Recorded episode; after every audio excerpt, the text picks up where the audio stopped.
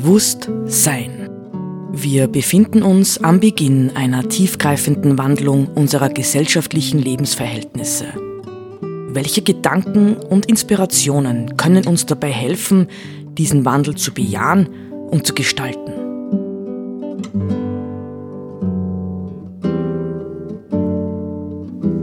Eine Sendung von Roland Steidl.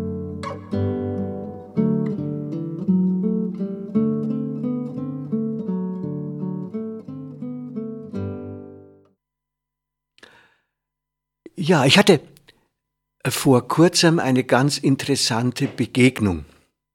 Wobei, wenn ich äh, an die Sendung, an die vorige denke, ähm, über die Begegnung, dann frage ich mich schon wieder, war es überhaupt eine?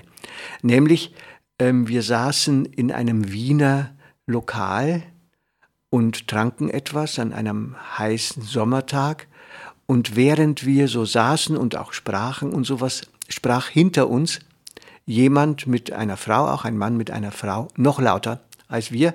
Und so, so war es also unvermeidlich mitzuhören, was er sprach. Und als wir dann aufstanden und gingen, habe ich mit ihm begonnen, ja, zu reden.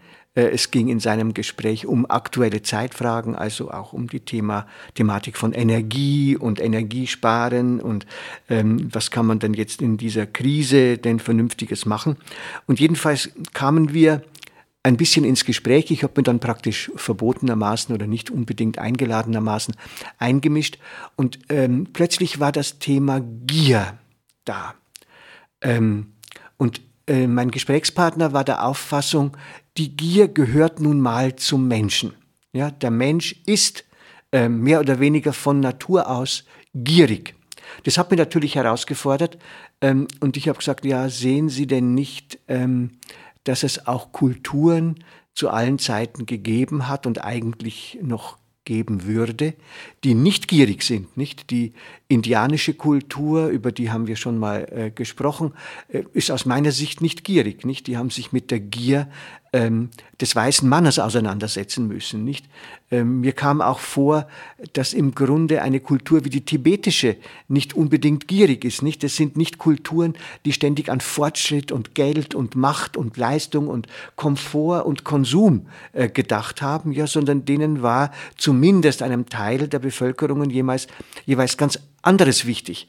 Also, und so haben wir ein bisschen geplaudert bis dahin, dass ich ihm gesagt habe, na, kennen Sie denn nicht äh, das Sabbatjahr und das Jobeljahr aus dem Alten Testament, wo es hieß, dass in jedem siebten Jahr äh, die Felder nicht bebaut werden sollen und so weiter. Ja, das ganze Land soll ruhen und die Menschen sich nur von dem ernähren, was das Land von selbst hergibt.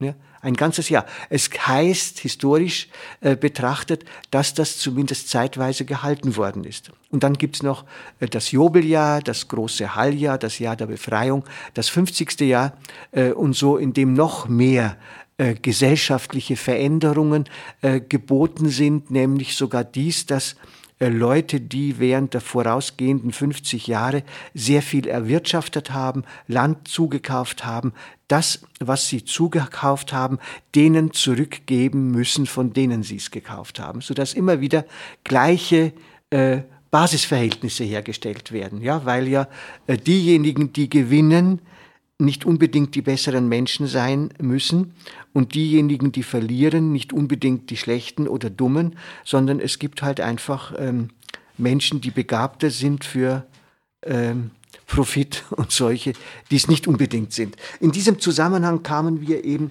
auf dieses Thema Gier. Ja, Gier, ähm, natürlich, ja, ich denke in unserer modernen westlichen Gesellschaft, aber mittlerweile natürlich auch weltweit, könnte man sagen, verbreitet sich die Gier, nicht?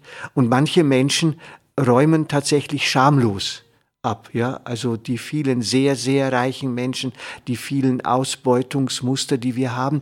Und dann fiel mir ein, die Gier wird eigentlich nicht, wenn man jetzt sagt, das ist, äh, gehört zur Natur des Menschen, die Gier ähm, gehört in verschiedener Ausprägung zu den acht Lastern. Ja, also es gibt eine Lehre der frühen Mönchsväter, die sozusagen von acht Lastern. Die Kirche hat später daraus gemacht Todsünden sprachen. Aber ich finde den Begriff Laster natürlich viel besser, weil äh, Laster bedeutet, es sind Lasten der Seele.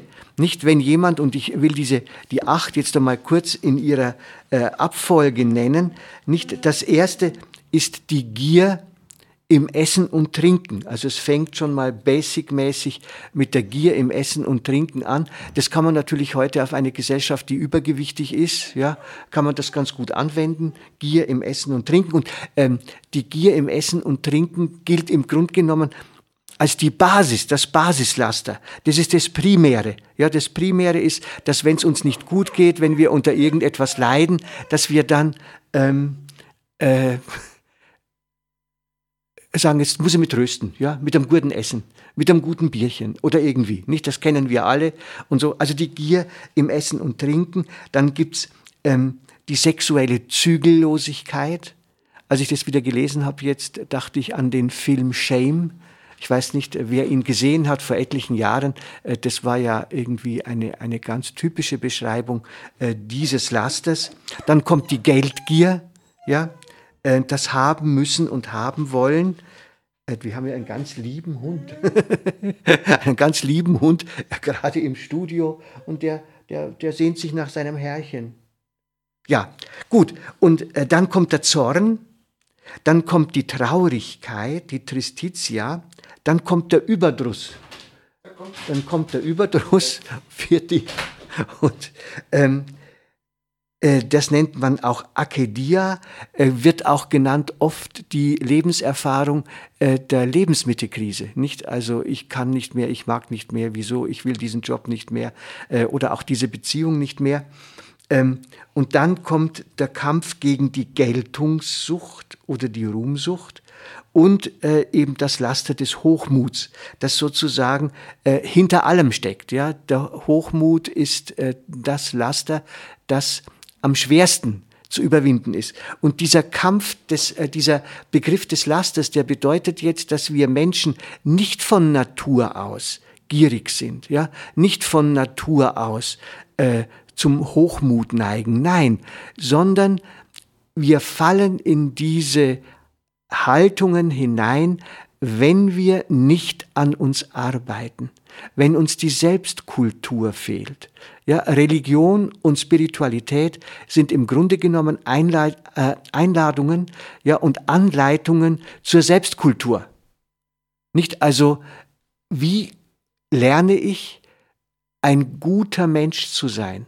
Ja, heute würden wir vielleicht äh, das äh, mit dem Begriff von äh, Wilhelm Schmidt wieder durchaus auch Lebenskunst nennen können. Nicht? Also es geht ja nicht darum, da, mir ein leichtes Leben zu machen, mir ein bequemes Leben zu machen, sondern tatsächlich der Mensch zu werden, so könnte man sagen, der ich sein soll. Nicht?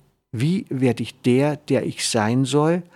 ohne dem auf den Leim zu gehen, was sozusagen ähm, an, an Möglichkeiten des Fallens da ist. Ja, wir können immer in unserem Leben auch Dingen verfallen oder selbst in einen Fall, in eine Fallbewegung hineingeraten, wo wir immer tiefer uns ins Materielle vor allem, ja, in, oder auch in Fragen von Erfolg und Ruhm ähm, verstricken, ja, und sozusagen wenn wir dies tun, ja, wenn wir in diese Lasterhaftigkeit, könnte man sagen, ohne das jetzt zu übermoralisieren, wenn wir in das hineingehen, dann verlieren wir im Grunde genommen unsere Freiheit. Und der Kampf gegen das Laster, also in dem Fall auch gegen die Gier, nicht, ist im Grunde genommen einer der zentralen Kämpfe um unsere Selbstentfesselung.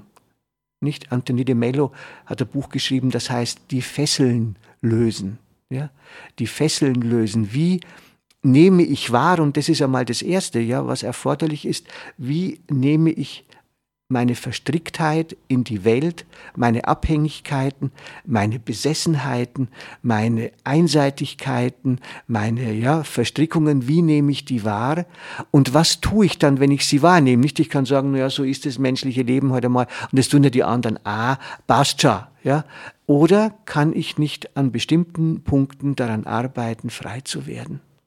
Ja, und darum Darum geht es, ja, wenn wir also sagen, äh, der Mensch ist nun mal gierig, Klammer auf, was er nicht ist, der Mensch wird gierig unter bestimmten Umständen, dann kann man sagen, es gibt auch Möglichkeiten, sich von der Gier zu befreien.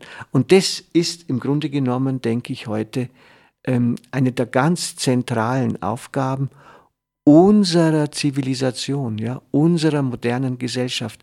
Denn die beruht tatsächlich darauf, dass wir mehr oder weniger methodisch äh, auf Gier trainiert werden. Ja? Wir werden nicht trainiert, äh, frei zu sein, sondern wir werden trainiert darauf durch Werbung und alles, was dazugehört. Ja? Wir werden darauf trainiert, uns abhängig zu machen äh, und gierig zu sein nach neuen Anreizen, nach neuen Erfahrungen, nach neuen Konsumgütern und so weiter. Ja? Und dies äh, insofern denke ich, ist die Frage nach der Gier und des Umgangs damit tatsächlich eine wichtige Frage, aber eben anders zu beantworten, als zu sagen, der Mensch ist von Natur aus gierig. Nein, ja, wenn er nicht gut, ja, sich selber kultiviert, dann geschieht es leicht, dass er in die Gier und andere Laster fällt. Also die Auseinandersetzung mit sich selbst, die Selbsterkenntnis ist tatsächlich einer äh, der ganz zentralen Aufgaben des Menschen für seine eigene Reife und Entwicklung.